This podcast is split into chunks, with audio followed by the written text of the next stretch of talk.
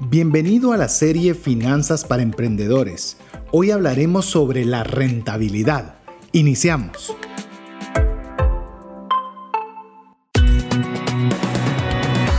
Nuestra mirada va más allá de los límites naturales. Nuestro objetivo, darte herramientas que puedan ayudarte a tomar decisiones financieras inteligentes. Somos Trascendencia Financiera.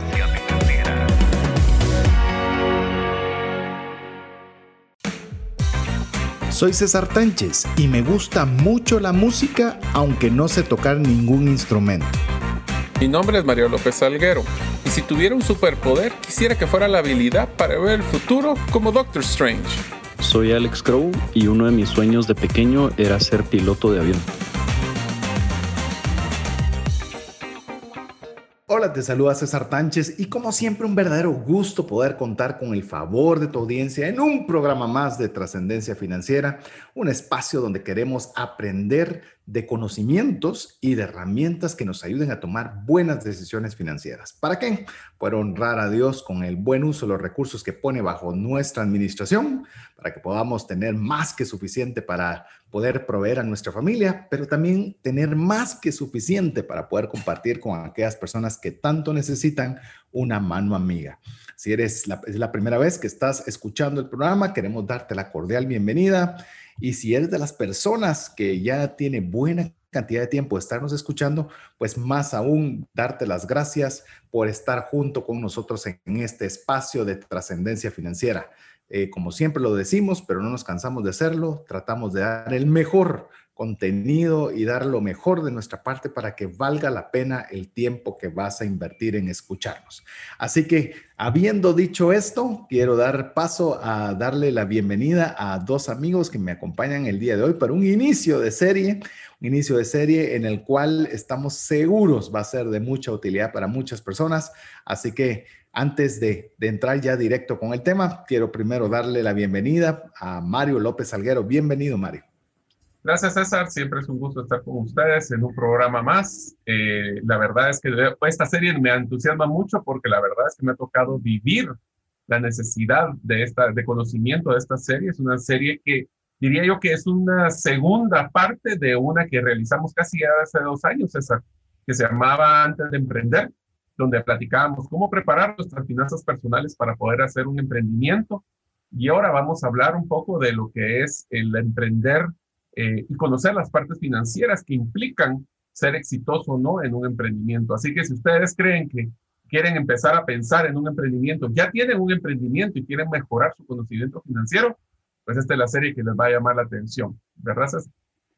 Así es, y quiero darle la bienvenida, ya le vamos a entrar en todos los detalles, pero antes de eso quiero darle la bienvenida también a quien por votación popular que nos decían, ¿quién es Alex Crow? ¿Será que es psicólogo? ¿Será que es investigador? ¿Será que es administrador? Nos estaban cuestionando cuando hicimos la serie de Enneagramas.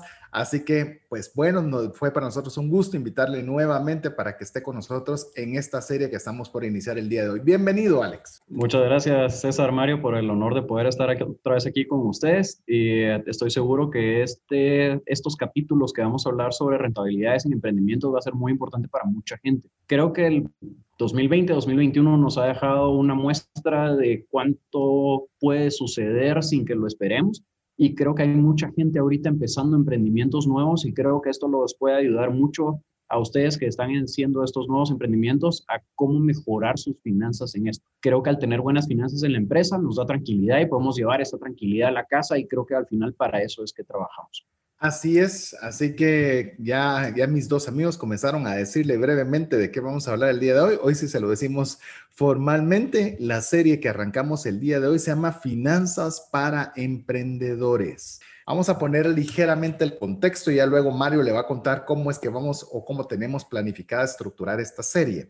Pero le voy a decir algo, después de estar enseñando finanzas personales ya casi por 11, 11 años, quiero decirle algo. Yo he visto problemas financieros de toda índole, de toda índole. He visto muchas cosas, pero ¿sabe qué es lo que he visto peor?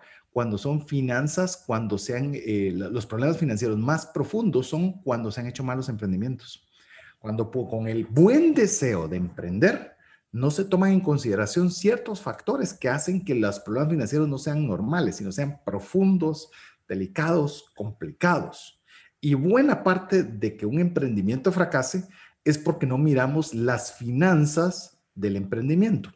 Entonces el objetivo de esta serie va a ser poderle darle una serie de lineamientos en trocitos 1 y en plasticina 1 de todas aquellas consideraciones importantes que usted debería considerar financieramente para su emprendimiento. Así que Mario, ¿qué te parece si das un vuelo de pájaro para poderle contar a los amigos y amigas qué es lo que, cómo tenemos estructurada esta serie con los programas con los que arrancamos el día de hoy y esperamos los próximos tres.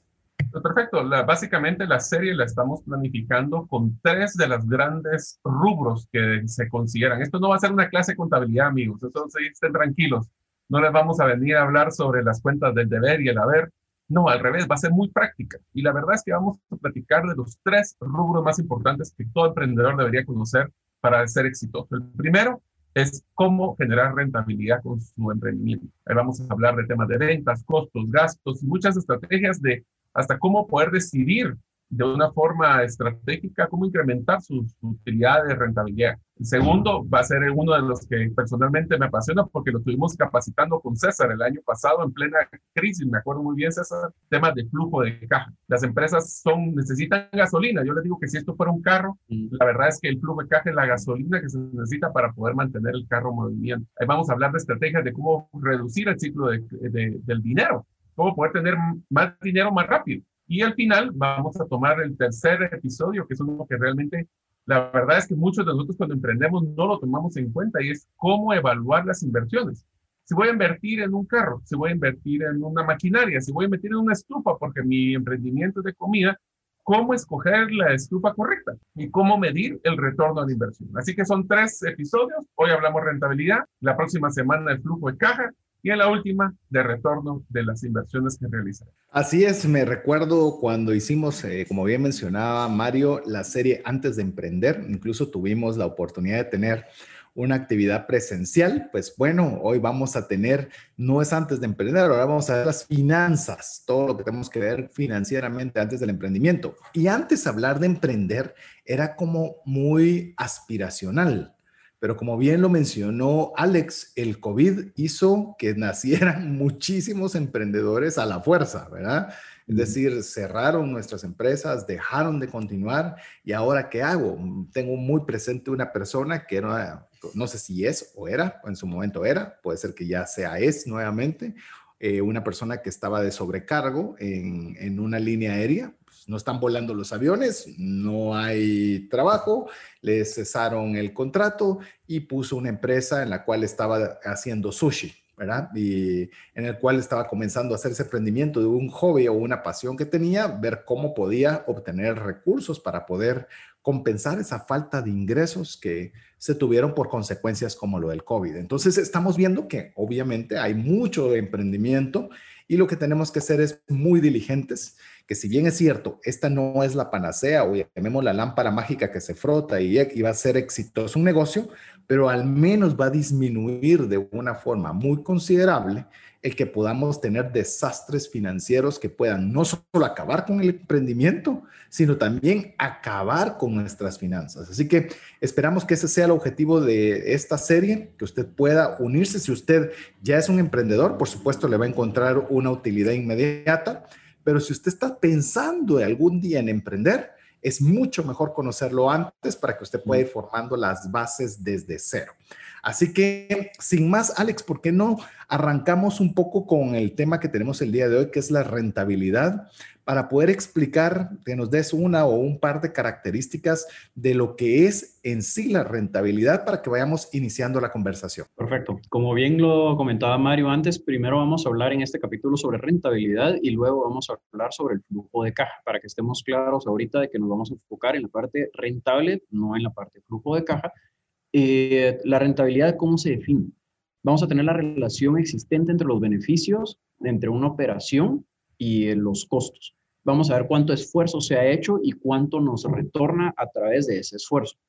Creo que la rentabilidad no es la meta al final de la organización, sino que es el requisito para poder jugar en este mundo de los negocios. Una empresa no es buena eh, gracias a sus ventas ni a sus ganancias, es buena cuando es rentable. ¿Qué es lo que queremos hacer con esto? ¿Cuánto costó lo que vendimos? ¿Cuánto vendimos? Y la diferencia entre eso, eso es lo que nos va a dar la rentabilidad. O sea, que en pocas palabras lo que está diciendo eh, Alex César es que la rentabilidad es, después de haber hecho un ejercicio del emprendimiento, cuánto me queda en la bolsa libre de todos los gastos y todo lo que lo que me tuve que invertir para poder hacer lo que tengo que hacer. Entonces, para una versión simplista, solo para recapitular, es los ingresos o las ventas menos los costos y los gastos para generar una rentabilidad, que es la utilidad. Ahora, Alex, una pregunta. ¿Rentabilidad es lo mismo que utilidad? No es lo mismo, Mario. Es una muy buena pregunta. Eh, la, la utilidad la podríamos medir. Yo gané 500 dólares al final de mi emprendimiento la rentabilidad fue gané esos 500 habiendo invertido 1000 o gané esos 500 habiendo invertido un millón. ¿Fue más rentable uno o el otro? Eh, obviamente fue más rentable el primero, aunque la utilidad haya sido la misma. Ok. A ver, vamos con el tema de rentabilidad. Eh, yo creo que ya lo mencionó bien eh, Alex y en base a la pregunta que le hacía Mario. Es decir, diferenciemos lo que es utilidad de rentabilidad. Yo creo que el ejemplo de Alex fue muy claro. Yo creo que en el caso de la rentabilidad es un aspecto que usualmente lo vemos de una forma muy, muy subjetiva en cuanto a que nosotros a veces estamos dispuestos a poner capital, a poner esfuerzo, a hacer muchas cosas de nuestra parte, pero no tenemos claro si va a ser algo rentable. Porque como no, no, le ponemos usualmente cuando estamos arrancando, y hablo muy a nivel personal, desde poner una venta de sushi hasta cualquier otro tipo de emprendimiento, no le ponemos valor a nuestra mano de obra, no le ponemos valor a nuestro tiempo, no le ponemos valor si vamos a arrancar en un espacio que vamos a ocupar de la casa para hacer esa actividad. Entonces nosotros comenzamos a ponerle a todo un valor cero. Entonces creemos de que la rentabilidad es toda la ganancia que podemos obtener de ese servicio o la utilidad que podemos percibir, pero no hacemos el cálculo adecuado de la rentabilidad porque el día de mañana que querramos escalar cualquier tipo de negocio, nosotros vamos a tener que sumarle todo eso que hoy lo estamos poniendo de forma inconsciente como un coste cero. Sí, inclusive yo te diría, César, que también tenemos que tomar en cuenta de lo que mencionó Alex, que es sumamente importante yo puedo regenerar, hablemos un ejemplo de decir mil dólares de, de, utilidades, pero no significa que todos los mil dólares los pueda generado con cinco horas de trabajo, con diez horas de trabajo, con todo el día de trabajo. Entonces, el, el costo, y hablemos, y yo creo que uno de los errores, y mencionaste un tema que solo quiero recalcarles, amigos, porque ese es uno de los problemas que cuando hablamos y coachamos a, a empresarios o emprendedores, no lo ponen, es el costo. Usualmente cuando emprendemos no nos damos un salario y ese costo de la mano de obra personal, les voy a ser sincero, y le acabo de leer un libro de esto, César, que dice de que si una persona que no ponga un costo de su hora hombre está destinado a fracasar porque se va a frustrar de que va a estar generando una utilidad, pero no le va a ser rentable porque va a estar asignándole mucho tiempo que no le está generando lo que quisiera para compensarle por lo menos a él su tiempo y su esfuerzo.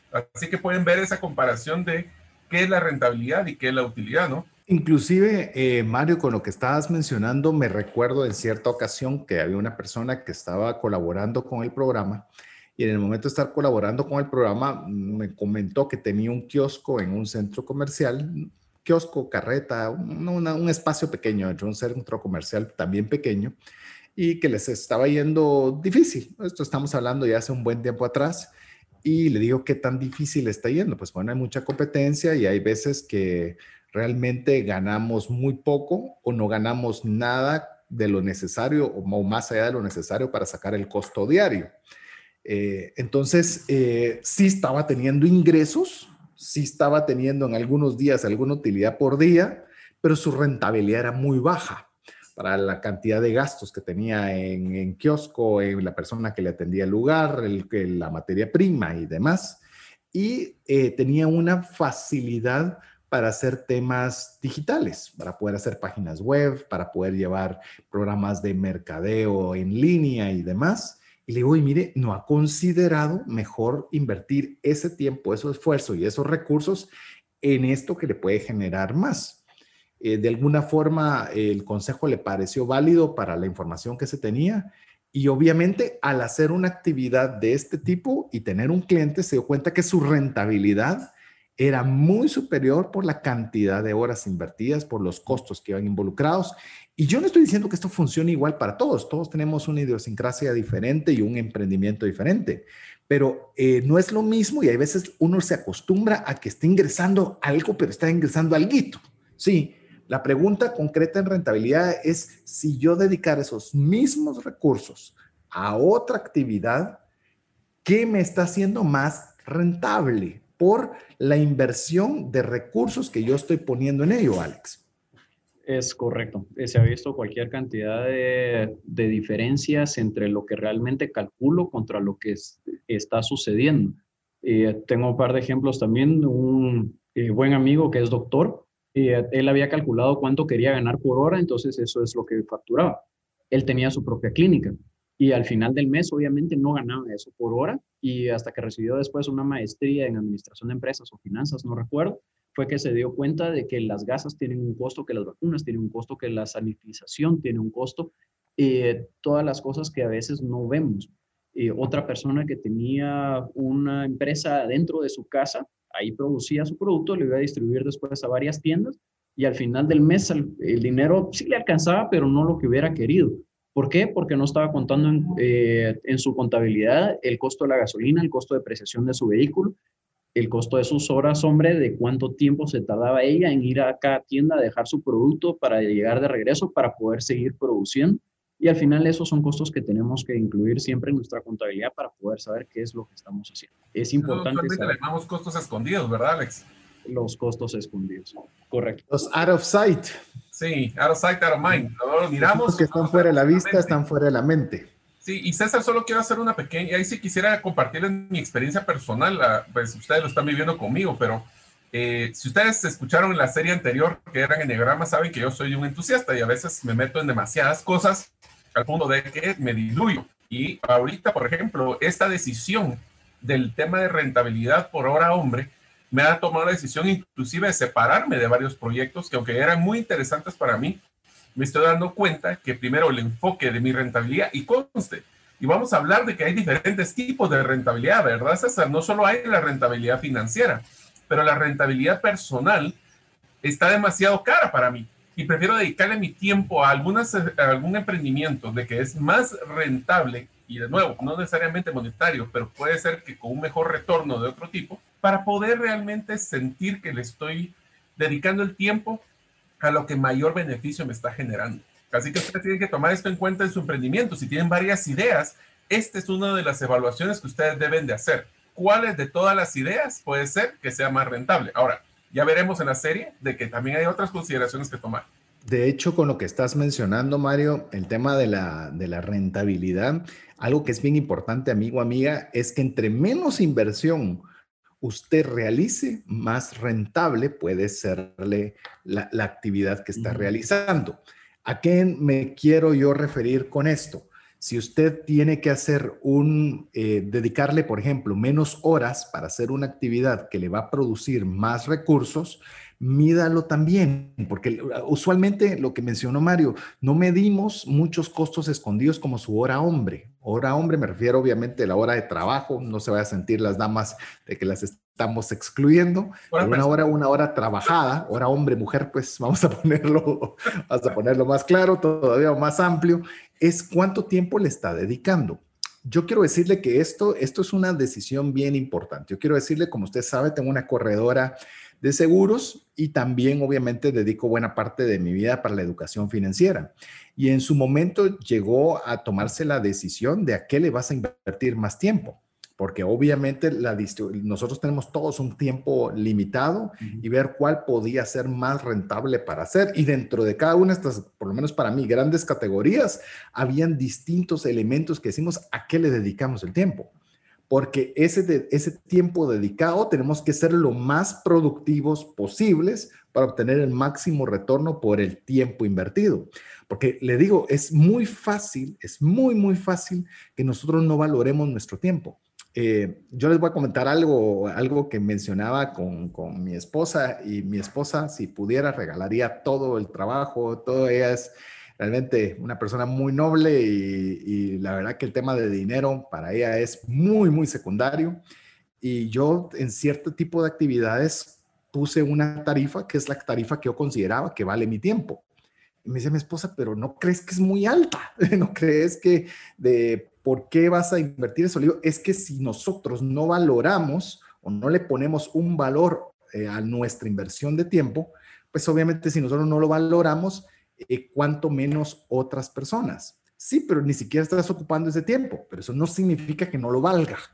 ¿verdad? Entonces, de alguna forma nosotros mismos, ah, cuando estamos emprendiendo, tenemos que tomar ese tipo de, de decisiones que parecen subjetivas, pero que son cruciales, porque entonces va a llegar alguien que va a decir, bueno, eh, este precio me parece bien y esto lo voy a hacer, y usted se comienza a realmente a poner bien su cálculo de rentabilidad cuando usted tiene todos los costos incluidos. Yo te diría de que esto regresamos al punto de que si no lo hacemos, nos frustraremos y no va a ser sostenible en el tiempo. O sea, si nosotros no tenemos, por lo menos, como dirían, pues si no nos justifica por lo menos para comprar los tamales, no nos va a poder ser en el tiempo un, un, emprendimiento que va a sostenerse. La verdad es que esto es una base, ¿verdad? Y no es fácil, amigo, y no es fácil, porque obviamente el, tomar las decisiones como el que, la que yo le mencioné, usted puede decir, ay, entonces todo le salió bien, no. Montones de gentes me dijeron que no, o sea, montones de gentes, pues no montones, pero por lo menos de las alternativas que estaban abiertas, pero algo en lo cual yo consideraba que si yo estaba dispuesto a invertir ese tiempo en hacer esa actividad, tenía que pagarme lo mismo que me pagaría hacer otra actividad similar. O sea, debía ser y, al menos igual de rentable o más. Es que es el costo de, de, oportunidad de tu tiempo. O sea, si no estuviera dedicándole tiempo a esto, haciendo otra cosa, ¿será que esa otra cosa es más rentable o no? Cabal. Y ahí entonces lo bajas bajo un filtro en el cual decís, ok, este tiempo que yo tengo un tiempo limitado, entonces tengo que ver cómo hago que sea más rentable mi tiempo para hacer actividad A o actividad B. Y hay veces eh, no se ven tan claras las cosas, porque a veces se oye tan rápido, pero no es tan sencillo. Pero por algo estamos emprendiendo. Esto no es sencillo.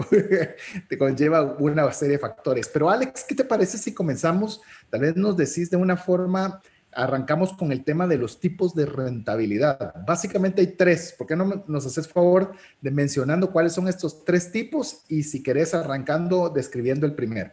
Perfecto. La rentabilidad eh, se divide o la dividimos en tres, la rentabilidad económica, que va a ser el beneficio de la organización. Es decir, en término porcentual, cuánto ganó versus lo que había pagado. Aparte está la rentabilidad financiera. Pensemos en los accionistas que invirtieron en esa empresa o en ese emprendimiento, cuánto ganaron ellos a raíz de la inversión que hicieron en esta empresa. Y la tercera, que ya habían mencionado antes, es la rentabilidad social. Eh, es decir, esto ya no estamos hablando de un salario, un ingreso, algo que pueda ir a depositar al banco, sino cuánto puede ser eh, lo que dimos hacia la sociedad de, nosotros mismos. A ver, Mario, habla un poco de los, de los tres, porque yo sé que por lo menos yo creo que los que estamos acá tenemos mucho con el tema de rentabilidad social que buena parte es trascendencia financiera. Es básicamente una enorme rentabilidad social y por eso lo hacemos. Vos incluso, Mario, tenés un, un podcast personal en el cual tenés una, una rentabilidad social, pero dedicada a la gerencia. Así es, o sea, al final del día esto se llama el salario emocional, que es que tanto estoy generando de satisfacción por minuto asignado. Entonces eso es realmente un, no, genera eh, quetzales o dólares, pero sí te genera una motivación bastante bonita. Y le voy a decir una cosa, amigos, la rentabilidad social siempre genera rentabilidad económica o financiera. ¿Por mm. qué? Porque damos valor primero y aunque no lo crean, la vida es una rueda y ese valor siempre nos regresa multiplicado. Así que sí, lo malo de cuando estamos emprendiendo necesitamos mantener decimos que ser rentable es la regla, es lo básico para mantenerse en el, en, el, en el juego de la economía. Ahora, hablemos de la rentabilidad económica contra la financiera. La económica es lo que nosotros llamamos usualmente en un estado de resultados. Ahí va su primer tarea. Este es uno de los primeros eh, de documentos que ustedes van a tener que empezar a solicitarle a su contador o a la persona que le esté manejando. El estado, este estado de resultado lo que le va a decir es ventas, sus costos, sus gastos y ahí va a haber gastos eh, administrativos, financieros, y cuánto fue lo que le quedó a uno para poder justificar si lo que yo invertí como empresa valió la pena. Pero el otro lado, el financiero, es lo que veamos como que si yo somos tres socios, Alex, César y, y Mario, y vamos a aportar ya sea dinero, tiempo, valor lo que sea, y la respuesta es, lo que yo aporté, ¿vale la pena tenerlo en esta empresa versus si lo hubiera tenido, por ejemplo, en el banco? Entonces lo comparo contra otros tipos de rentabilidad que puedo generar hasta de un modelo pasivo. Acuérdense, amigos, un emprendimiento como mínimo debería valer la pena si ustedes van a meter dinero. Debería generar mucho más, porque es un alto riesgo, que lo que tendríamos en el dinero en el banco o invertir en otro tipo de estrategia. Así es, una buena forma de, resumir estos tres tipos de rentabilidad. Le repetimos, la rentabilidad económica, la financiera y la social. Solo quiero añadir un poco con el tema de la rentabilidad social. Es cierto que usted puede sentirse muy satisfecho de hacer una actividad donde le está invirtiendo su tiempo, pero le puedo decir algo, hágalo intencional, porque estamos hablando finanzas para emprendedores, hágalo intencional. ¿Qué tal si usted sale constantemente hablando de los atributos de algo que usted sabe hacer bien? Eh, en mi caso es finanzas personales o es mercadeo, en el suyo puede ser carpintería, puede ser eh, computación, lo que sea, y usted constantemente se está exponiendo a generar contenido en Facebook, en LinkedIn, en la plataforma que usted prefiera, es indiferente, pero cuando usted lo hace y lo está haciendo para poder tener esa rentabilidad social, porque lo está haciendo cortesía, usted no sabe quién lo está escuchando. Hay mucha gente que lo puede estar escuchando y de repente dice, él es Mm, él es una persona muy capaz. Entonces yo lo voy a contratar para la empresa y le escribe por privado que cuánto le cobraría para darle un curso a sus empleados y demás. Entonces usted al, al ver esa, porque también puede medir esa rentabilidad social en ver cuántos contactos, cuántos prospectos, cuántos negocios usted está recibiendo a cambio del tiempo invertido en generar contenido. Entonces, no lo vea solo como un beneficio social de, poder ayudar a otras personas, que claro, ese es el objetivo principal, pero eso también usted puede medir el retorno que usted tiene al realizar esa actividad. Claro, no espere de que usted haga un posteado en Facebook en un año y diga, ¿y por qué fue que no he tenido retorno? Pues bueno, obviamente vamos a tener que considerar cuánta inversión de nuestro tiempo estamos dispuestos a hacer. Pero bueno, vamos a hacer nuestra primera pausa para que usted nos pueda también escribir, mandarnos un mensaje al WhatsApp más 502 59 19 05 42 para que usted pueda ser parte de la comunidad de trascendencia financiera.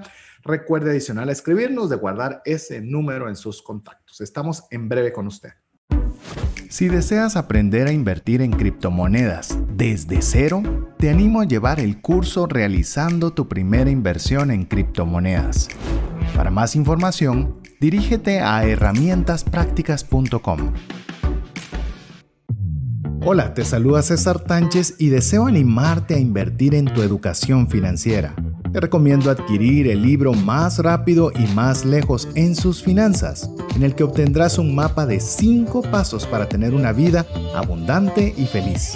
Solicita el tuyo al 4236-0263 o si vives fuera de las fronteras de Guatemala, puedes adquirirlo en formato digital o físico por medio de Amazon. Decisiones financieras diligentes que honran a Dios y provean recursos para nuestras familias y prójimo.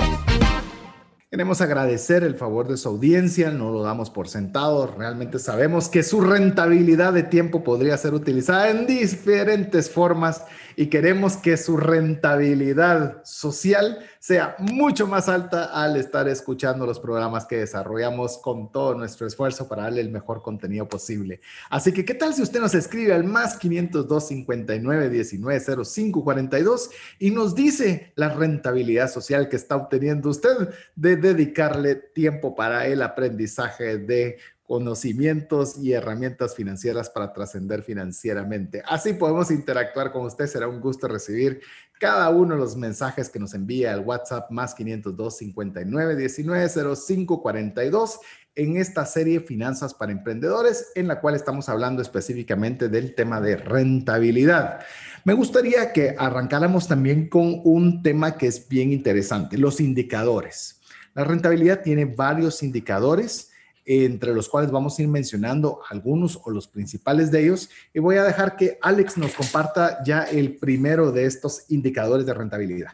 Perfecto. ¿Para qué son importantes los indicadores? Los indicadores, pensemos en el tablero de un vehículo, donde nos va a decir a qué velocidad vamos, cuánto aceite tenemos, cuál es la temperatura del motor. Es decir, si todo adentro del carro está funcionando bien, más allá de lo que nosotros podemos ver. Un indicador financiero va a ser similar, va a ser como el tablero de la empresa donde nosotros tenemos la información si todo lo que está fuera de nuestra vista directa está funcionando bien para que nosotros podamos saber si debemos bajar la velocidad, si tenemos que cambiar de, velocidad, si tenemos que esperar a que el carro enfríe un poco, etc. El primero de estos indicadores que queríamos mencionarles es el margen neto de utilidad. ¿Qué significa esto? En porcentaje cuánto gané ya después de haber pagado todos mis costos, entre costos incluyendo la parte de impuestos, depreciaciones y amortizaciones y préstamos al banco. Ese es el primer indicador sumamente importante para una empresa. Hay uno muy relacionado, Mario, que es, pero que es el margen bruto de utilidad.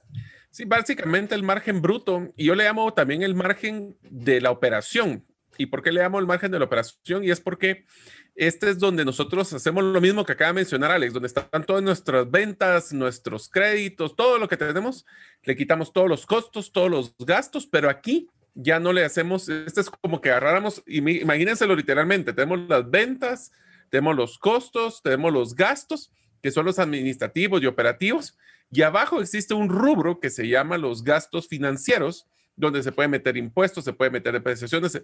Entonces, el margen bruto es todo lo que fue directamente relacionado a la gestión del emprendimiento, las ventas, los costos y los gastos, sin incluir la parte, eh, que ahí, yo lo que diría, Alex, siguiendo tu analogía del carro, es que este es el control que nos dice qué tan eficiente estamos siendo nosotros para poder manejar el carro. Porque en el otro ya es hablando donde nos toca ver hasta quién si le pagamos al mecánico, si le pagamos a los pits, si le pagamos a todos los que nos cambiaron las llantas. Pero aquí es cómo nosotros estamos manejando este carro, ¿no? ¿Verdad? Es correcto. Ese es el margen bruto de utilidad. Aparte tendríamos lo que es el margen operacional que estaríamos hablando de cuánto vendí y cuánto me costó haber hecho esa una venta. Ahí vamos a poner el costo del producto, ahí vamos a poder poner eh, cuánto me costó de comisión al vendedor el, eh, que le tuve que pagar para eso y todos los gastos que van directamente relacionados con esa venta. Eh, no estoy tomando en cuenta todo lo que, entre comillas, se le llama costos fijos, que yo creo que todos sabemos de que los fijos no son tan fijos porque siempre hay una cierta variación, pero esto es principalmente lo que va directamente relacionada a esa una venta. Ahora, yo quisiera hacer un ejemplo, César, de esto, porque es tan importante el margen operacional o la contribución marginal que le llamamos en una decisión de un emprendedor. Y se lo voy a poner así. Imagínense que ustedes van a vender, agarremos un ejemplo, plantas, que es algo que yo puedo relacionarme muy bien. Y nosotros tenemos dos opciones. Yo puedo comprarle las plantas a un proveedor o puedo producir las plantas en mi propia finca. Ahora, yo puedo tener una rentabilidad de un 30%, una contribución, un margen operacional que acaba de mencionar Alex, de 30%. ¿Eso qué quiere decir? Lo que yo vendo menos lo que me está costando pagarle al proveedor. 30%. Yo puedo tener otro, otro, otra misma planta, la misma planta, pero yo la produzco, pero a la hora que veo todos mis costos, solo tengo el 20%. Y uno podría pensar, pues entonces, ¿para qué voy a producir esa planta? Mejor se la paso al, al proveedor. El problema es que ese 80% que estamos utilizando es costo fijo nuestro, es costo que de todos modos, venda o no venda esa planta, de todos modos tengo que pagar. Entonces tenemos que tener mucho cuidado de que cuando hablamos de este tipo de margen operacional o rentabilidad operacional, tenemos que tener cuidado de que tenemos que ver cuánto esto es aporte a lo que está bajo esa línea, que son los gastos administrativos, pagar la luz, pagar la renta, pagarnos a nosotros mismos. Entonces todas estas cositas son las que ustedes tienen que estar pensando. No es solo el número es la estrategia para llegar a estos números de una forma eficiente. Incluso esto me hizo recordar con lo que ustedes estaban mencionando y el margen operacional o el marginal. Nosotros me recuerdo que en cierta oportunidad estábamos un grupo de personas las cuales queríamos en su momento hacer una actividad para poder, eh, llamemos una acción de generosidad, de poder generar nosotros, yo qué sé, no me recuerdo en su momento exactamente cuál era la intención, pero hacer una actividad para poder ayudar a una comunidad X. En eso, parte de las reuniones que teníamos con este grupo, pues escuchábamos algunas, algunas charlas de distintas personas y una de ellas, eh, pues obviamente era Porter, era uno de los principales eh, mercadólogos y administradores de empresas eh, que posiblemente muchos aprendimos a través de él. Y él mencionó algo que me, me dejó un, un aprendizaje que lo he aprendido para el resto de mi vida. Y él decía que si nosotros y él estaba hablando perfectamente de una clase magistral, no estaba hablando ni de generosidad, ni de un montón de cosas como la que yo estoy mencionando, pero sí lo tocó. Y dijo, miren, si ustedes tienen un producto para regalarle a un pobre y les cuesta llevarlo desde, desde, desde crearlo hasta entregarlo a la persona pobre, 30 quetzales, por mencionar cualquier, vámonos 30 dólares, porque nos escuchan en todas partes del mundo, 30 dólares, pero hay una organización que lo hace lo mismo o quizás mejor por 20, usted en vez de estar ayudando al pobre con 30, le está robando 10. Y le digo, para mí fue un mensaje bien fuerte, porque uno diría, no, pero si lo estoy dando todo. No, porque no estamos eficientizando ese, ese margen operacional en beneficio o dándole más rentabilidad a la persona que necesita ese alimento por quererlo también yo producirlo todo.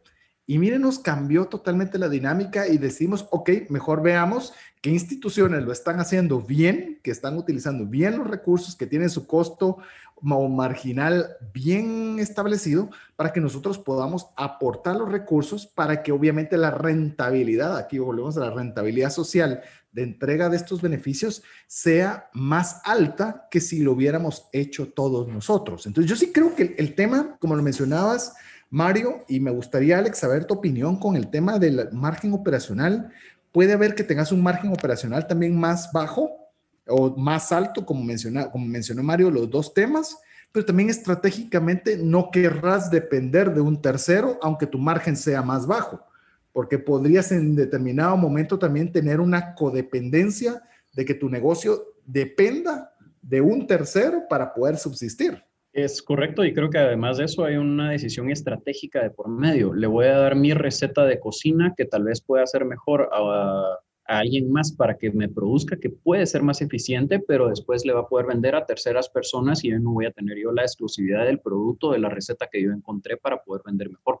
Eso es uno de los puntos a considerar. Creo que siempre existen contratos eh, y formas de poder amarrar eso, pero sabemos que en nuestros países no necesariamente es la mejor manera de, garantizarse algo creo que sí se puede manejar la mayoría de secretos adentro de la empresa y lo que no sea estratégicamente importante que se maneje adentro del mismo emprendimiento, de la misma empresa, sí se puede manejar a través de terceros. Usualmente los terceros pueden llegar a ser más eficientes que nosotros.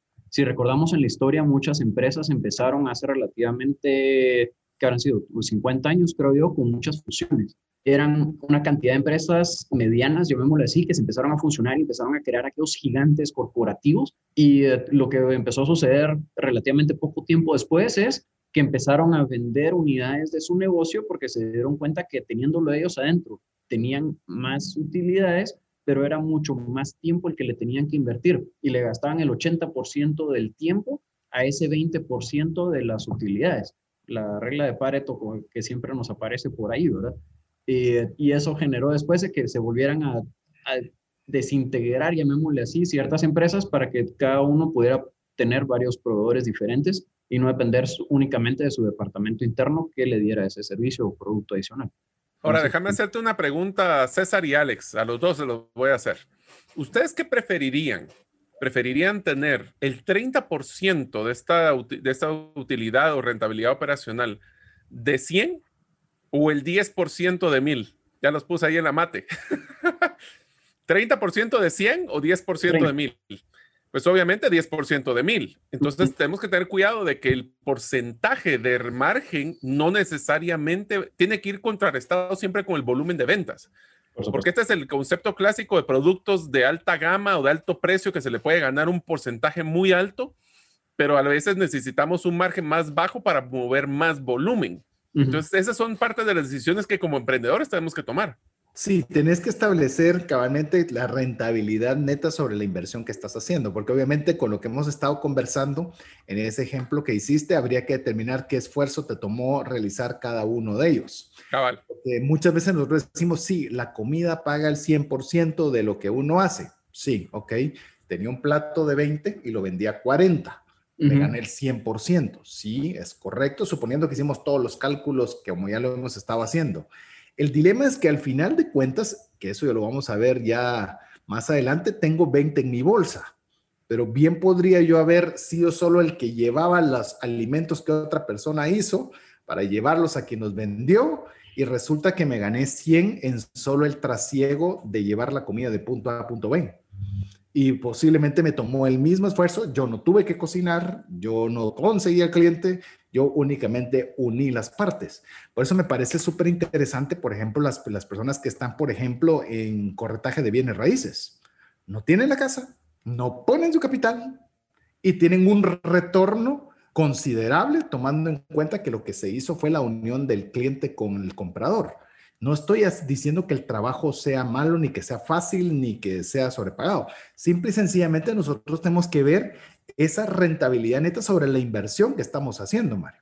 Así es, y también tenemos que tomar en cuenta de que ese es un ejemplo de los servicios, César. Es un, e, no es lo mismo pensar una rentabilidad sobre una inversión de tiempo que una inversión de capital. Entonces, también tenemos que tomar en cuenta si tuvimos que meter dinero a construir una planta de producción o que tuvimos que tener que poner nuestro tiempo para generar eso. Inclusive en el tema de, lo que fueron los accionistas iniciales, suponiendo que tuvieran ustedes un socio a la hora de su emprendimiento, se habla de rentabilidad sobre patrimonio, que ya es una rentabilidad sobre lo que fue lo que aportaron cada uno de los socios a la hora de crear la empresa.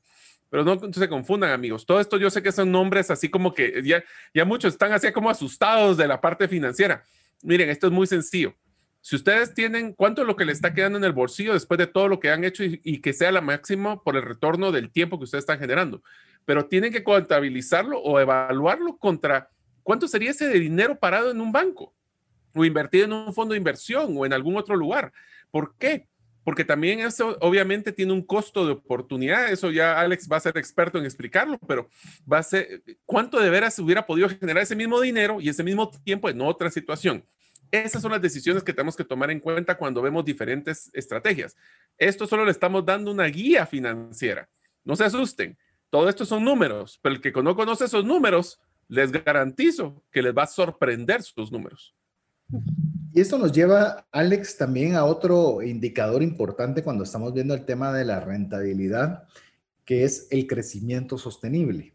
Más que una, una palabra bonita o algo importante a tener, realmente es un indicador cuando nosotros queremos estar eh, analizando la rentabilidad para una, una empresa o un emprendimiento. Es Correcto. El crecimiento sostenible se refiere a lo que aspira a que el crecimiento de la demanda sea satisfecho con un crecimiento de las ventas y los activos. Es decir, va a ser el resultado de la aplicación de las políticas de venta, financiación, etcétera, de la empresa. Todo lo que yo venda me va a generar suficiente para poder pagar mis costos, tener utilidad, volver a comprar inventario y volver a hacer la siguiente venta tenemos que tener cuidado de que el mercado sea lo suficientemente grande como para poder seguir haciendo esas ventas. Pensemos ahorita de que había un mercado para mascarillas de, de seguridad para empresas. ¿Cuánta gente se metió a comprar mascarillas para poder venderla después porque parecía ser el negocio del siglo porque todos querían una? Pero al tanta gente meterse a esas ventas, bajaron tanto el costo que sé de varias personas que están teniendo problemas de inventarios, de que tienen su inventario mascarillas caros no lo logran vender porque ya hay tanta oferta en la calle que ellos ya no logran colocarlas de ellos. Siempre es importante mantener ese ciclo vivo y poder ver hacia el futuro, no solo pensar lo que nosotros estamos haciendo, sino lo que más los demás van a hacer, que no me vayan a complicar en mi operación para poder seguir adelante y poder mantener una empresa a lo largo de los, de los años. De hecho, mencionaste un par de, eh, varias, muchas cosas interesantes que quiero sumar al respecto. Conozco una persona que me mencionó que su negocio de siempre había sido el poder tener, llamemos los, de, poder tener cierto tipo de mascarillas, por ejemplo, que mencionabas, porque realmente suplía a la línea hospitalaria.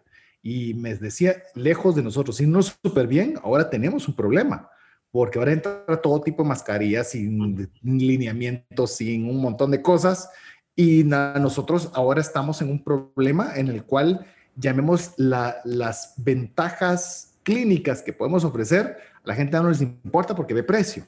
Entonces eh, nos pone en una situación compleja. Bueno, eso puede ser circunstancial, pero yo le voy a mencionar algo que nos pasó a nosotros en la corredora de seguros. Nosotros teníamos una cuenta en la cual, pues obviamente les mirábamos principalmente sus gastos médicos mayores, es decir, los de alto volumen, y había la posibilidad de traernos esa misma cuenta a traernos eh, sus gastos médicos locales. Y em, para nosotros como empresa administrativamente, nosotros mirábamos cuando esta, cualquiera de las personas que estaban en esta empresa les pasaba algo sofisticado o complicado, ahí era donde entrábamos nosotros a apoyarles, pero no mirábamos el día a día. Ese era algo que no llamemos era la otra cuenta. Hicimos nuestro análisis para ver si valía la pena traernos esa cuenta, pero nos dimos cuenta que no era para nosotros rentable, porque para nosotros poder tener el día a día implicaba ampliar de una forma muy considerable nuestros costos administrativos, contratar más personas, eh, tener que tener otro tipo de logística totalmente diferente y era una cuenta muy susceptible a poderse cambiar de un año a otro. Entonces, imagínese ampliar infraestructura, contratar personal, comenzar a hacer un montón de cosas para que en seis meses, un año te dijeran eh, siempre gracias, pero nos cambiamos con A, con B o con C. Entonces no tenía sentido. Por eso es bien importante que nosotros podamos hacer eh, ese cálculo del crecimiento sostenible para decir, es algo que lo vamos a poder sostener, vale la pena la inversión que voy a realizar, vale la pena contratar más personas, vale la pena con, porque a veces uno dijera, sí, pero es negocio, hoy lo hago y ya mañana miro. El problema del mañana miro es que nos deja con problemas financieros complejos, porque no es fácil despedir, no es fácil, eh, mire, ampliar es fácil, Disminuir es complicado. Si usted tuvo que eh, contratar una oficina más grande, contratar más personas, comprar más computadoras, se va a la cuenta y qué hace con todo ese adicional que tuvo. Entonces, si bien es cierto, no hay nada escrito en piedra, pero por lo menos tratar de ver que si usted va a hacer algún tipo de inversión, como cualquiera de todas las que mencioné, que usted pueda tener una alta posibilidad de un crecimiento sostenible, Mario. Inclusive te diría que esto nos enseñó la pandemia. O sea, imagínense todos los que hicieron ampliación de oficinas y de comprar equipo y de comprar una fábrica en diciembre del 2019. O sea, el serio problema que tienen de pago de préstamos, del dinero parado, flujo que hubieran podido usar para sobrevivir. Pero bueno, eso vamos a hablar mucho en el tema de retorno a la inversión, que es el tercer episodio. Quisiera terminar solo con un indicador que, aunque va a sonar un poquito raro porque son siglas en inglés, les diría que ese es uno de los indicadores más importantes si ustedes trabajan en un mundo corporativo, que se llama el EBITDA. EBITDA nada más es eh, la parte de ingresos que no incluye, o sea, se hace todos los gastos y costos, como hemos hablado, pero no se incluyen depreciaciones, eh, impuestos, eh, amortizaciones, o inclusive los impuestos. ¿Por qué? Porque estamos por hecho de que hay inclusive muchas eh, empresas donde las decisiones de inversión no las realiza el gerente general o no las realiza el gerente administrativo, sino que las hacen los dueños. Entonces se da por hecho de que estas decisiones se toman en un nivel más corporativo y el EBITDA es como el resultado de la operación de las personas que están administrando. Solo voy a mencionar rápido para avanzar cómo se calcula realmente cada una de estas etapas, porque creo que todo lo hemos mencionado así de separado, pero que digamos paso por paso y ustedes ya los complementan. ¿Cómo se calcula la rentabilidad? Primero empecemos con las ventas. Mario, perdón, antes de, arrancar, porque creo que te fuiste bien rápido solo con el EBITDA y creo que dejamos a más de alguno, lo dejamos volando. Alex, ¿podrías vos ampliar algo sobre el EBITDA? Claro, creo que lo importante del EBITDA, al no tomar en cuenta eh, impuestos, depreciaciones y amortizaciones, es que se ha visto en altas corporaciones cuando presentan resultados de que la utilidad neta de este año fue mucho mayor que la utilidad neta del año anterior. Perfecto. Sí, pero lo que hicieron fue porque pagaron un préstamo, por lo tanto ya no tenían ciertos intereses y por lo tanto tenían eh, una utilidad neta más alta. Por eso es lo importante de saber el evita para evitar estos juegos que eventualmente se pueden tomar de números de pedí un préstamo o pagué un préstamo o no tomé en cuenta ciertas depreciaciones para poder tener una mejor visión sobre qué es el resultado que me está dejando la operación del día a día dentro de la empresa. Podemos decir, solo para cerrar y ahora sí arrancar con, con cómo se calcula rentabilidad, podemos decir que de alguna forma es un indicador que nos ayuda a que no hayan esos juegos de números en empresas muy grandes como para poder jugar en decirnos que hay una rentabilidad superior cuando realmente no hubo, sino que hubieron ciertos otros factores circunstanciales o normales del giro de negocio para que dieran ese dato diferente. Es correcto, eso es lo que nos va a dar el Evita y creo que también ayuda mucho, que lo he visto en empresas internacionales, cuando los gerentes de cada país son medidos por Evita, evitar de que ellos tengan alguna bonificación, al tener bonificación por resultados, evitar que ellos tengan una tentación de, y si pago menos impuestos, mi utilidad es, neta es más alta, por lo tanto mi bono es más alto. Yo creo que por mucho que estemos en contra de, que los impuestos sean tan altos y de la corrupción que puedan haber en nuestros países, si vivimos hoy nosotros tres en Guatemala es porque estamos aceptando las reglas que hay en Guatemala para vivir y entre eso están los impuestos que tenemos que pagar hoy en Guatemala. Eh, y creo que eso evita un poquito esa tentación de, al momento de pagar un bono sobre utilidad neta, de que el gerente general de ese país vaya a caer en la tentación de evadir ciertos impuestos para que su utilidad sea más grande y su bono sea más alto. Sí, Solo recalcar, César, un pedacito final con EBITDA. También toma en cuenta de que muchas de las inversiones que se realizan son realizadas para tener retornos a mediano o largo plazo. Entonces, cual no tener ese, ese tentación, como por ejemplo lo que mencionaba Alex, de, de, de que le fuera sobre la utilidad neta, muchas personas o muchos gerentes postergaban inversiones que eran necesarias. Ahorita que son flujos, o sea, al final es un tema de flujo que vamos a ver en el siguiente episodio, pero es un tema que estamos comprometiendo las utilidades del futuro por tratar de maximizarlas del presente. Y esa es una tentación que es mucho en, empresas públicas en Estados Unidos, porque ganan bonos por lo que generan en, el, la, rentabilidad por acción que tienen en la bolsa.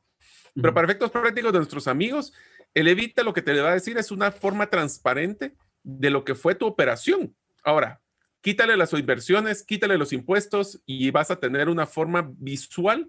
Y obviamente cuando somos gerentes y nos miden por Evita, pues hasta cierto punto es una forma de medir nuestro resultado del esfuerzo que hicimos durante el año sin sacrificar el futuro.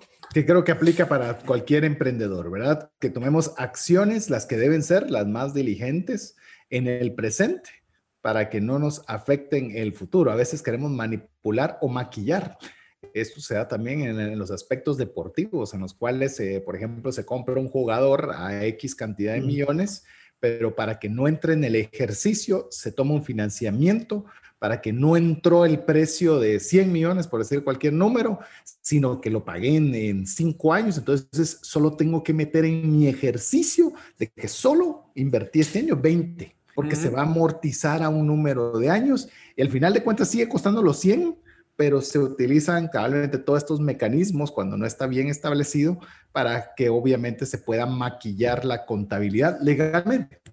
son bombas de tiempo, César. Son bombas de tiempo. Todas estas cosas te pasan factura.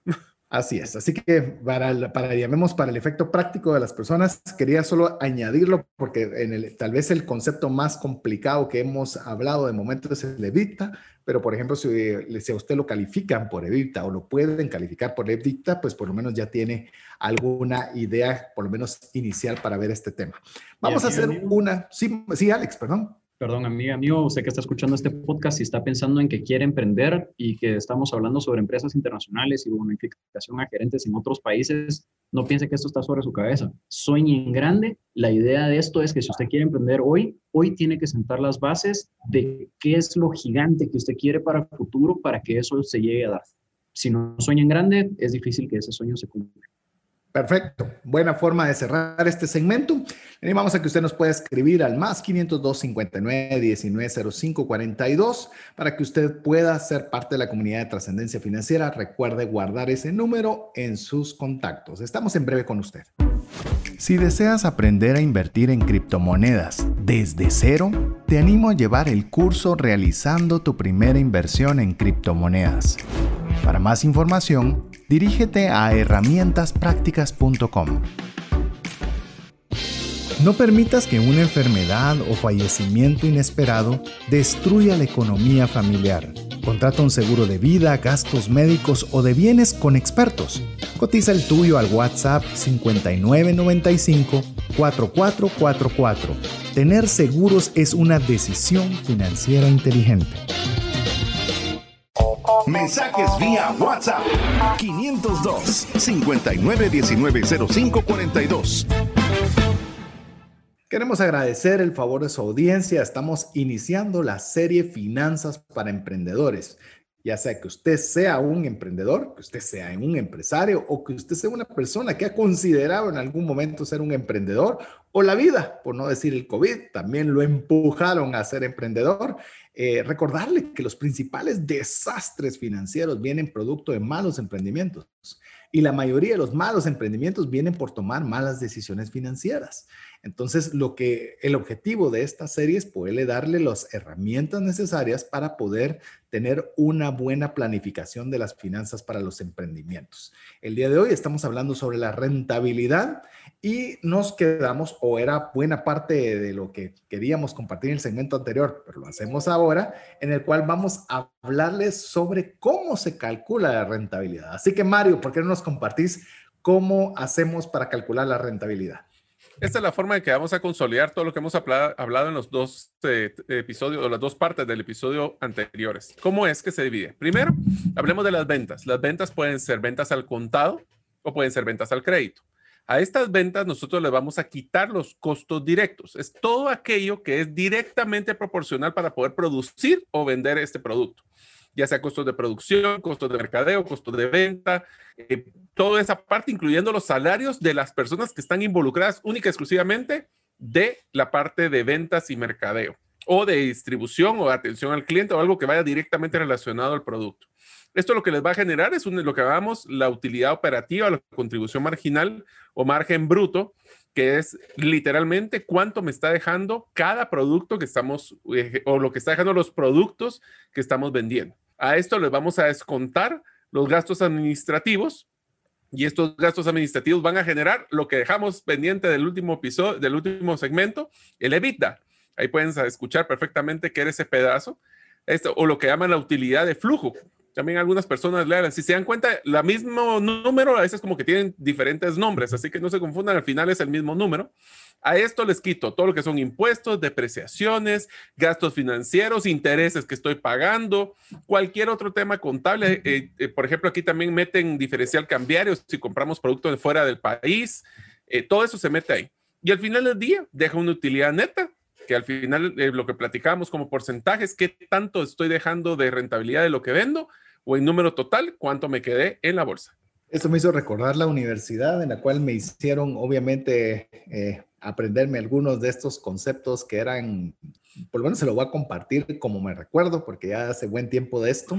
Eh, cuando mencionaba Mario el tema de los costos relacionados con la distribución o con la venta de un producto en particular. Y me recuerdo que si algo me costó aprender y a base de puro examen y muchas horas de desvelo, era que nos ponían los ejemplos de que habían, yo qué sé, pantalones, blusas, zapatos en una tienda y nos decían, buenísimo, aquí está la cantidad de ventas de cada uno de los artículos, aquí está el margen que genera cada uno de ellos, pero calculen los costos. Por eso era, una de las clases era costos y presupuestos. Vaya si no la soñé yo esa, esa, esa, clase de costos y presupuestos.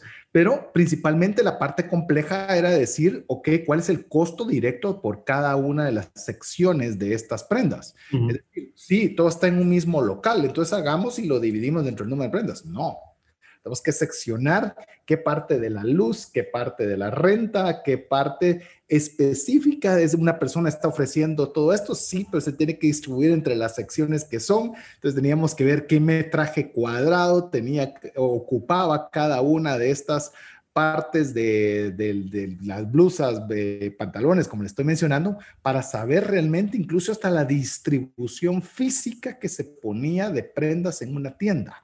Porque si usted tenía, obviamente sabía de que había una mejor distribución por espacio, por metro cuadrado, pues entonces usted le designaba un espacio más amplio a aquella que le estaba proporcionando la mayor rentabilidad. Y sea amigo o amiga que usted está, se puede asustar si usted está queriendo poner un emprendimiento sencillo, pero usted, eso es de una forma muy grande hacerlo chiquito. ¿Qué es aquello de lo que yo estoy vendiendo, lo que más está generando? Entonces yo le voy a distribuir proporcionalmente más recursos, más espacio, más ubicación, ponerlo primero en mis posteados sociales, eh, de redes sociales, lo que sea, porque usted está haciendo los cálculos en base a unidades o secciones de unidades, Alex. Correcto. ¿Y qué es lo importante de esto? Que eventualmente, si pensamos, pero al final me quedaron los mismos 500 dólares eh, en la bolsa, eh, independientemente de cómo haya costeado mi producto. Sí, pero regresemos al tablero del carro. Esto lo que nos puede decir es, por ejemplo, que el producto B tiene una mayor rentabilidad y no lo estamos vendiendo o promocionando suficiente. O que el producto A, en lugar de estarnos generando un margen adicional, nos está comiendo parte del margen del producto B. Y que si vendiéramos solo producto B, en lugar de tener 500 dólares en el banco, yo hubiera tenido 700, por poner un ejemplo. Entonces, eso es lo importante de este costeo a ese nivel tan fino por unidad para estar 100% seguro de que ningún producto está financiando a otro y a cuál es al que le tengo que dedicar más los recursos. Eso me hizo recordar rapidito con lo que estabas mencionando, Alex. Eh, Mario, en cierta oportunidad eh, supe de una empresa multinacional en la cual tenía múltiples negocios, no sé si Centroamérica o Latinoamérica, no lo sé, pero había un país particular que solo le arrojaba pérdida y solo le tiraba pérdida, pérdida, pérdida, pérdida pero su balance general era positivo, era bueno. Pero como bien mencionaba Alex, inclusive solo con tomar la decisión de cerrar esta posición en este país, le aumentaba inmediatamente la rentabilidad. Pero a veces nos volvemos muy emocional, sí, pero es que yo no quiero cerrarlo porque eh, tal vez se va a levantar. No, tal vez esos recursos que usted está poniendo ahí, que se están mermando su rentabilidad, si los colocara, por ejemplo, en un lugar donde es más rentable el producto A, como mencionaba Alex, puede ser que ese le duplique los retornos versus una posición que tal vez no es la adecuada. Pero esta división es la que le permite a usted tomar ese tipo de decisiones que ya no se vuelven solo financieros, sino ya se vuelven de negocio, ya se vuelven comerciales en las cuales ya le permite tomar decisiones, como lo decimos mucho en el programa, decisiones financieras con inteligencia, porque tiene los datos necesarios para tomar decisiones frías en base a la información que usted está recabando. Es te diría, ya sabes que hice una, hice una encuesta cuando estaba en la asociación de gerentes con varios de los emprendedores más exitosos de Guatemala y les hice una pregunta. ¿Cuál es, de, todo lo que ustedes han hecho, han salido cosas muy buenas y cosas muy malas? pero principalmente cuál es su mayor eh, eh, remordimiento a la hora de tomar decisiones. Y la respuesta fue exactamente lo que acaban de decir, haber mantenido un producto, una línea de negocio, una empresa más allá de lo que había generado de rentabilidad. Así que este es un tema emocional que dicen que es estratégico, es que es el más viejito, es que era mi, mi, vaca lechera que le llaman del pasado pero al final del día, y, lo peor es que a veces hasta escondemos números subsidiando y metiéndole más de un costo directo, que acabamos de hablar ahorita, a una unidad que a otra, porque esta, es más, uno de los que más errores más comunes que he visto yo es que porque vende más, más costos tiene. No, no necesariamente, no es un porcentaje de las ventas este costo. Hay que hacer bien finito, porque lo peor que puede pasar es dedicarle el mayor tiempo al que menor rentabilidad, pero porque el más nos cae muy bien el producto o era mi bebé o porque yo le dediqué tiempo, imagínate cuántas horas sacrifiqué. Bueno, esas son las decisiones que tenemos que tomar. Pero César, yo te quisiera hacer una pregunta. Empecemos con el primer rubro, ventas. Estas son las que facturo, las que cobro. ¿Cuáles son las ventas que debería poner ahí? Mira, yo siempre he dicho que no hay que gastarse el dinero que no has recibido. O sea, yo puedo facturar 100 millones de dólares, sí, pero hasta que ese 100 millones de dólares no están en mi cuenta, no están. Pueden pasar N cosas, la verdad. Le digo, enhorabuena, facture. O sea, genial, facture, pero hasta que el dinero hizo chiclín en su caja, eh, le digo, no le haga, no, no, no haga, no tome decisiones sobre dinero incierto. Eso es algo que yo le quiero mencionar y se lo digo no solo, eh, estamos hablando de finanzas para emprendedores, pero también se lo digo a nivel personal. Es que ahorita estamos, por ejemplo, por decirle algo en enero, y usted ya está planificando en junio que le van a dar un bono no sabe siquiera si va a tener trabajo para junio. Entonces, no planifique el dinero que no ha recibido. Ya llegó junio, ya le dieron su bono, perfecto. En este momento comenzamos a planificar qué vamos a hacer con ello. Entonces, enhorabuena hay que facturar, porque facturar es un paso, yo lo llamo es un paso más cercano a tener el dinero en caja. Pero si usted está dando días de pago, recuerde, viene un COVID y usted tenía buenos clientes que le estaban pagando siempre, que les daba 30 días de crédito, ahora resulta y le dice, mira Alex, perdona, eh, yo siempre te he pagado, pero yo no puedo. O sea, me cerraron, no puedo que te quede la mercadería almacenada. Sí, pero eso tiene un costo, disculpado, yo no te puedo pagar.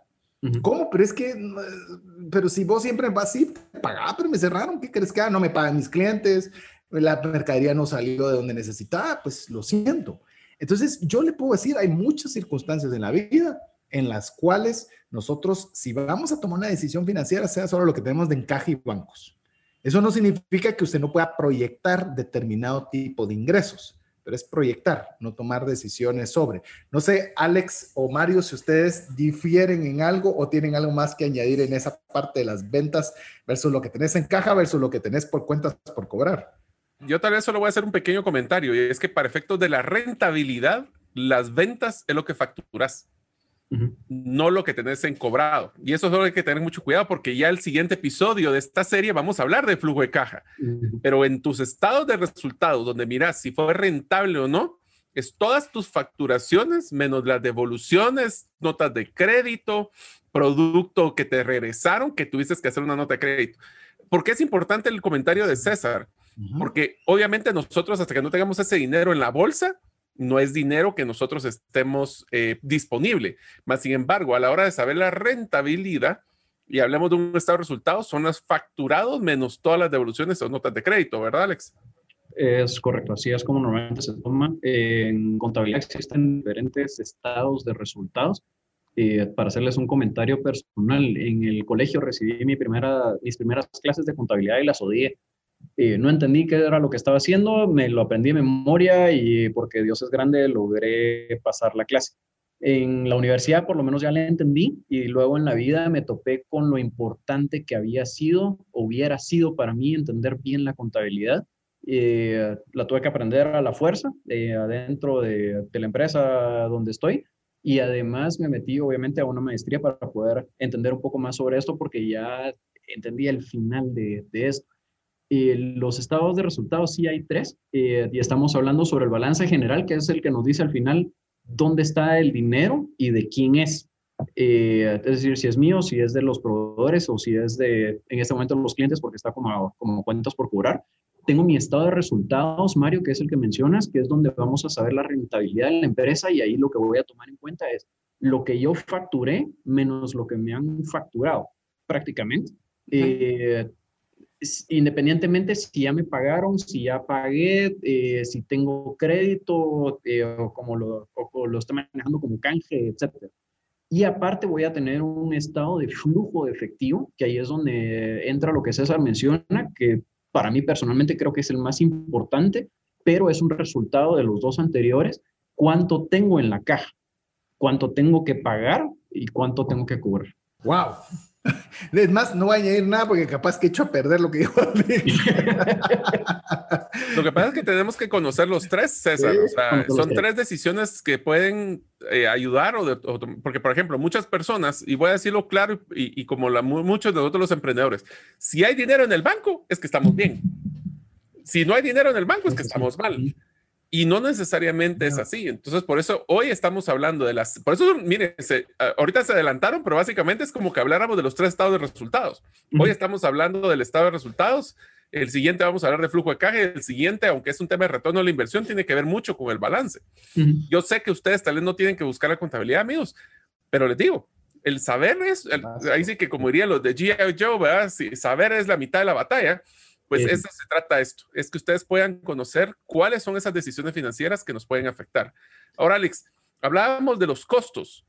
¿Qué costos son los que deberíamos de tomar en cuenta? Ya hablamos de ventas, ya hablamos que son facturaciones menos devoluciones. ¿Qué costos son los que debería tomar en cuenta a nivel de directos? Eh, perfecto. Costos separémoslos en... Eh, perfecto. Tenemos costos fijos versus costos variables. Estamos hablando la, hace poco que los costos directos son lo que puedo calcular directamente por cada venta que yo haga. Y ahí tengo que tratar de incluir todos los costos que pueda para poder llegar a ese costeo fino que mencionaba César al principio. Entre esas categorías, entre estos costos hay varias categorías. Estamos hablando, por ejemplo, el costo de la materia prima, lo que yo le compré en tela para poder producir camisas para poder vender. El costo de producción, cuánto me costó la energía eléctrica, que es un rubro que muchas veces se deja al final en un bolsón y no lo calculamos como parte del costo del producto, la renta del espacio, lo que mencionaba César de la tienda de ropa, el local me va a costar mil dólares al mes, cuánto me está costando por metro cuadrado y mis ventas tienen que ir amarradas a esos metros cuadrados. Si le pongo tres prendas adentro de esos eh, cantidad de metros cuadrados que me cuestan mil dólares al mes, tengo que generar esas ventas con solo esas tres prendas para por lo menos pagar mi renta. No sé si lo voy a lograr o no. Eh, el costo de distribución, hablando sobre la persona o recordando a la persona que les estaba comentando que producía en su casa y iba a dejar su producto en su propio carro. Ese, aunque era su propio carro, tiene un costo de distribución alto. Pensemos no solo en la gasolina o en el combustible, Pensemos en la depreciación del vehículo, pensemos en que en cada ciertos kilómetros tiene que cambiar de llantas, tiene que cambiar pastillas de freno, todos los gastos que van amarrados que tienen que estar cubiertos con esas ventas que está generando. No es gratis hacerlo. El seguro del traslado, pensemos en un traslado de punto A a punto B, la posibilidad de que el vehículo tenga un accidente, de que se lo roben, de que llovió, de que el vehículo haya tenido algunos agujeros y con las lluvias se entró agua y se descompuso el producto, ¿estoy dispuesto a perder mi producto completo o prefiero comprar un seguro que me cubra esa, ese riesgo contra esas pérdidas? Ese seguro tiene un costo también. Si lo compran con César va a ser mejor. Correcto. ¿Para qué digo que no? Sí, sí, estás, estás nítido vos. Eh, dale, dale, más bien. Estás superlativo. ok. Eh, tenemos un costo de mano de obra directa. Todos los salarios que tengo que pagar para poder producir esa, ese producto final con la materia prima que compré. Eh, y aquí tenemos que tener mucho cuidado también, que sí lo he visto en varias ocasiones, el error. De planilla pago 100 mil al mes, entonces, costeo 100 mil y las prestaciones, ¿quién las paga? También la empresa, también las tenemos que incluir adentro de, ese producto. Dependiendo, amiga, amigo, donde ustedes se encuentren, no sé cuáles sean las prestaciones, en Guatemala deberíamos de calcular por lo menos el 42% encima del salario que estamos pagando. Sí, esa es una buena fórmula. Es una buena fórmula. Eh, es más o menos, pero creo que es un buen... Es, un buen número para calcular el costo laboral, totalmente. Ok. Y eh, aparte de eso, tenemos las comisiones de ventas. Tenemos, una, tenemos uno o más vendedores, ¿cuánto le estoy pagando de comisión por cada venta que él genera? Esa comisión es un porcentaje, es un monto, eh, le descuento las notas de crédito que le, que le a los clientes. Eh, todo eso lo tengo que tomar en consideración como parte del costo del producto. Y el costo de mercadeo, si es directo para un producto. y creo que esto es bien importante enfatizarlo también si yo voy a hacer una campaña de mercadeo que me va a costar, tiremos números redondos, mil dólares, y con eso mis ventas van a subir mil quinientos dólares, ¿fue rentable esa campaña o no? No, porque tengo que ver el margen de mi producto, cuánto me dejó la utilidad operacional que mencionaba Mario más arriba, para saber si ese margen era el 10% sobre los 1.500, estoy hablando 150 dólares me dejó, sobre los 1.000 que invertí, no fue rentable. Entonces tenemos que tener mucho cuidado con el costo del mercadeo porque me tiene que dar un margen adicional, no necesariamente ventas adicionales. O no solo ventas. Se tiene que autopagar, ¿va? Se tiene que autopagar, por lo menos. Como mínimo. Si no, como mínimo. como mínimo. Así que se da cuenta, son una buena cantidad de costos. Por eso yo le voy a animar, siempre le animamos a que escuche el podcast y que lo vuelva a oír. Hoy le animo a que lo vuelva a hacer porque son bastantes cosas las que estamos hablando. A ver, Mario, ya vimos un poco tema de costos. ¿Qué te parece si vamos ahora repasando tres temas que queremos todavía tratar? Con, brevemente la contribución marginal. Bueno, contribución marginal ya lo hablamos, es eh, lo que nos está dejando como utilidad eh, cada uno de los productos después de descontarle todos estos costos.